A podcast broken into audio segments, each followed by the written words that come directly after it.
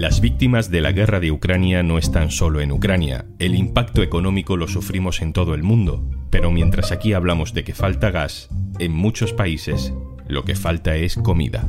Hoy en un tema al día, una bomba en Kiev, un trozo de pan en Nigeria.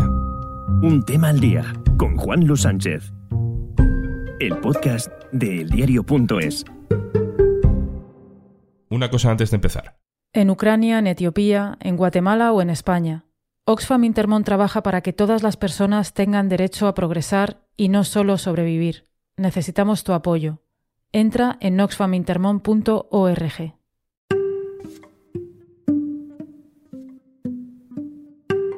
La primera desgracia de la guerra de Putin la sufren los ucranianos, que viven invadidos por un ejército extranjero, con ciudades asediadas, millones de personas desplazadas, cientos de miles de hombres jugándose la vida en el frente, vidas arruinadas.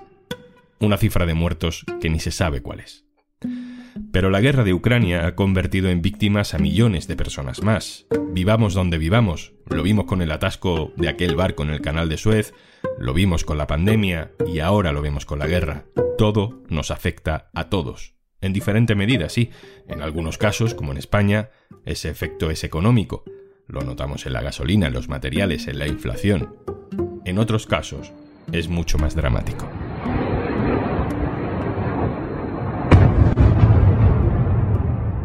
Escuchamos un cohete lanzado contra la ciudad portuaria de Odessa, en Ucrania.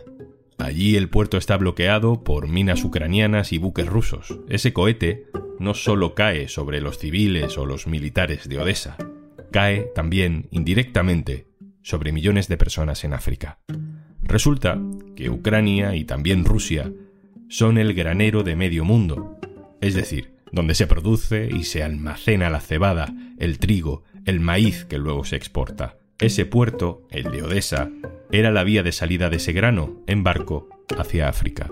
En países como Nigeria, como Sudán, como Yemen, falta pan y faltan fertilizantes para poder cultivar sus propias cosechas.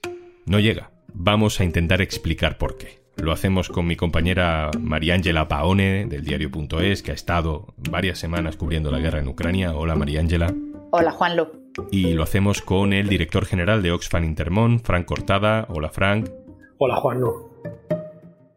Oxfam, con Save the Children, con UNICEF y también con Acción contra el Hambre, ha elaborado un informe precisamente sobre la relación entre la crisis alimentaria en África y la guerra de Ucrania. Empiezo contigo, María Ángela. ¿Por qué decimos que Ucrania es el granero del mundo? ¿Qué datos tenemos? Sí, tanto Ucrania como Rusia están entre los principales productores de cereales, pero el peso de los dos países se entiende mejor si se mira al volumen de las exportaciones. Rusia encabeza la lista de los principales exportadores de trigo y morcajo y Ucrania es el sexto exportador de estos cereales, con el 10% de cuota de mercado mundial, pero es también el tercer exportador mundial de cebada y de maíz, donde la cuota de Rusia es más reducida y luego es el principal exportador de aceite de girasol. Seguro que algunos de los que nos están oyendo habrán visto esos carteles que han aparecido también aquí en algún supermercado y que avisan que se limita la compra de aceite de girasol a X unidades por persona. Pues esto aquí es anecdótico y por otra parte Europa no importa mucho trigo ucraniano, pero hay países de África y Oriente Medio muy dependientes de estas exportaciones. ¿Y cuáles son los países más dependientes de las exportaciones ucranianas? Pues, por ejemplo, Líbano, que importa el 60% del trigo desde Ucrania y que no tiene posibilidad de almacenamiento y prácticamente está abocado a compras muy a corto plazo, pero también países como Somalia y Yemen, y luego también países como Egipto, el primer importador mundial de trigo, que ya al comienzo de la guerra intervino para fijar el precio de venta del pan a la vez que mantenía el precio del pan subsidiado, al que tiene acceso el 70% de su población. María Ángela, hemos superado ya el cuarto mes de guerra. ¿Ucrania sigue produciendo grano? Sí, aunque no a los mismos niveles que los años pasados, pero justamente uno de los problemas que tienen ahora es que eh, no hay espacio para la nueva cosecha, ya que en los silos siguen almacenados millones de toneladas de cereales que no han salido al mercado. Luego las próximas cosechas se prevén más reducida, porque se calcula que los agricultores han sembrado un 25% menos que otros años, y dependerá también, evidentemente, de cómo evolucione la situación a nivel militar. Frank, eh, Frank Cortada, voy contigo. Obviamente hay otras razones estructurales para la crisis alimentaria que son previas, pues como el cambio climático, la falta de inversión, la pobreza estructural, pero eh, en el informe que habéis hecho Oxfam Intermón y otras organizaciones alertáis de que esta guerra puede ser la puntilla hasta para 65 millones de personas que están en riesgo de hambruna. Eh, esta noción de que las víctimas de la guerra de Ucrania no solo están en Ucrania, creo que eh, nos puede hacer reflexionar y empatizar. Completamente. Las víctimas están repartidas por todo el cuerno de África, en Siria, en Egipto, en Líbano, gente altamente vulnerable que ya está sufriendo las consecuencias de su conflicto y que en estos últimos meses ha visto cómo se doblaba o más que doblaba el precio de alimentos básicos. ¿no? Estamos hablando de que en un país como Líbano, como Siria, el precio del pan se ha doblado, un país como Etiopía, solo en la primera semana de conflicto, el aceite de girasol, que es básico en su dieta, se ha multiplicado también por dos. Estamos hablando de países como Yemen, donde más de la mitad de la población, 17 millones de personas, ya viven en situación de hambre extremo y donde ahí la dependencia, por ejemplo, del trigo importado de Ucrania y de Rusia es de más del 90%. Y ahí también hemos visto cómo se duplicaba el precio de algo tan básico como el pan, que es la mitad de la ingesta calórica de cualquier niño niña o cualquier adulto en un contexto como el de Yemen. Vosotros que habéis analizado la situación nos podréis contar dónde está el grano ahora mismo. Eh, está atrapado, pero ¿dónde? Claro, lo hemos visto estos días en las noticias, ¿no? Y hemos escuchado como hay 20 millones de toneladas de grano que ahora mismo están bloqueadas en los puertos de Ucrania, ¿no? Ucrania, hemos oído, es uno de los graneros del mundo, es uno de los grandes exportadores de trigo, de cebada, de maíz y también de aceite de girasol. Y ahora mismo tenemos esos 20 millones que están bloqueados en los puertos de Odessa y también en los puertos de Mariupol y de Bergendask, ¿no? Pensemos que cada mes estaban saliendo de Ucrania 6 millones de toneladas de grano. Y eso ahora, ese grifo se ha cerrado y todo ese grano se está acumulando. Se está acumulando y están buscando vías alternativas, pero esas vías alternativas van a aliviar, pero no van a ser suficientes. Supongo que no lo podemos imaginar, pero cuéntanos por qué no se puede sacar el grano de allí. Claro, la respuesta es muy simple. Tenemos ahora mismo dos puertos que están ocupados por Rusia, que son Mariupol y Bergendask, y luego tenemos el puerto de Odessa, que está bloqueado también, y pensemos que toda esa zona del Mar Negro está toda minada. Con lo cual, esos esfuerzos diplomáticos que estamos escuchando ahora también para abrir corredores marítimos, la gente que sabe nos está diciendo que incluso si consiguiéramos llegar a esos acuerdos diplomáticos, desminar toda esa zona nos llevaría también entre tres y seis meses.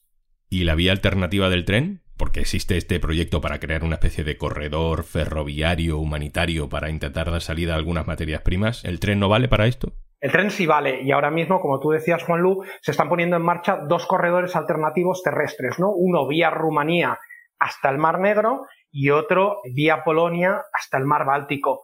Pero yo os decía, alivian pero no bastan, ¿no? Porque las cifras más optimistas nos están hablando de que eso permitiría estar sacando como mucho del orden de dos millones de toneladas al mes, ¿no? Y además sabemos, porque lo escuchamos, que la red de ferrocarriles está desbordada y que hay muchos aspectos logísticos todavía por solucionar, ¿no? La logística es complicada, ¿no?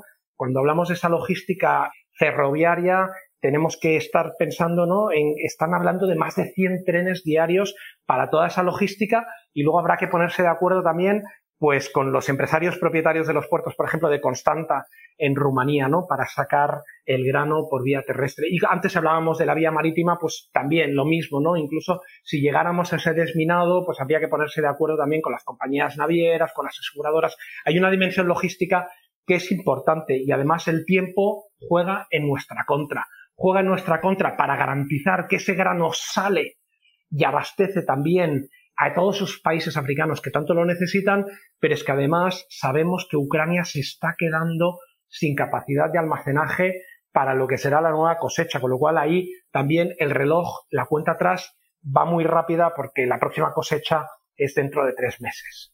Frank, más allá del bloqueo por culpa de la guerra de toda esta materia prima, ¿cuál es el comportamiento? ¿Cuál está siendo el comportamiento del resto de eslabones de la cadena de, de las empresas privadas que se dedican a la exportación de la alimentación? ¿La industria alimentaria está a la altura? Bueno, la industria alimentaria es un oligopolio. El poder del control de todo el mercado de grano está en manos de un puñado de empresas, pero un puñado que son cuatro que controlan la producción, el acceso y el precio del grano, ¿no? Y lo hacen de una forma bastante poco transparente. Esas cuatro grandes empresas, las llamadas ABCD, por las siglas de cada una de ellas, ¿no? Controlan el 70% de la producción y del mercado global de los alimentos y controlan el precio al cual se vende el grano en la bolsa de Chicago.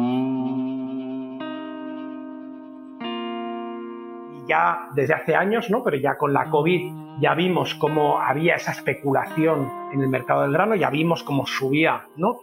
Desde el 2020 hasta finales del 21 hemos visto cómo el mercado del trigo, el precio del trigo subía prácticamente un 100% y ahora seguimos viendo ¿no? como hay inversionistas que compran stocks, que los revenden al cabo de varias semanas, que no abastecen el mercado, que lo venden cuando tienen una oportunidad de ganancia y eso al final genera beneficios en grandes fortunas, ¿no? Yo hablaba de esas cuatro grandes empresas y decía ABCD, ¿no? La C es de Cargill. La familia Cargill desde el principio de la pandemia ha visto cómo cada día su fortuna se incrementaba en 20 millones de dólares. 20 millones de dólares de beneficio desde el inicio de la pandemia. Allí habría que hacer la cuenta para ir sumando, ¿no? Y darse cuenta de que estamos hablando de grandes fortunas que se están haciendo rica a costa del sufrimiento de millones de personas que no tienen que comer. Fran Cortada, director general de Oxfam Intermón, muchas gracias. Muchas gracias a ti, Juan. Y María Ángela Paone, compañera, un abrazo, gracias. Gracias a vosotros, como siempre.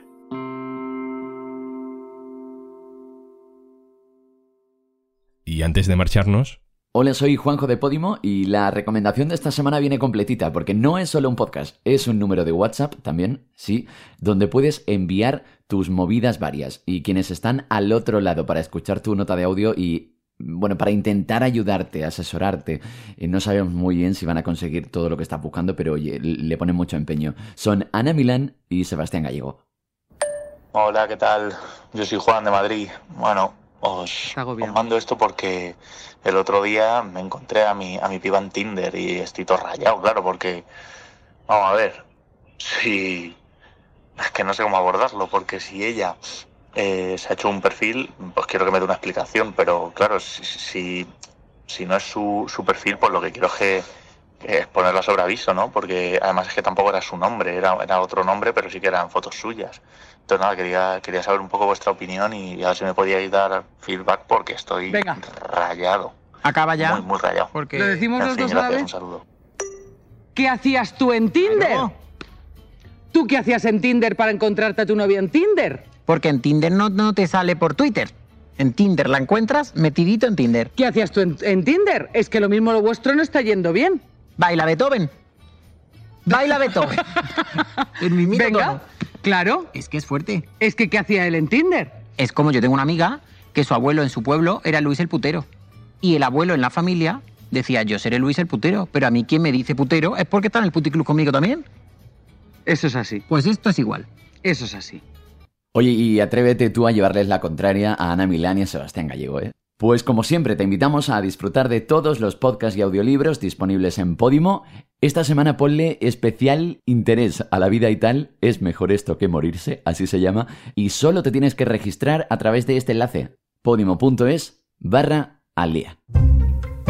Esto es un tema al día, el podcast del diario.es. Te puedes suscribir también a nuestra newsletter. Encontrarás el enlace en la descripción de este episodio. Este podcast lo producen Carmen Ibáñez, Marcos García Santonja y Zascun Pérez. El montaje es de Pedro Godoy. Yo soy Juan Luis Sánchez. El lunes, otro tema.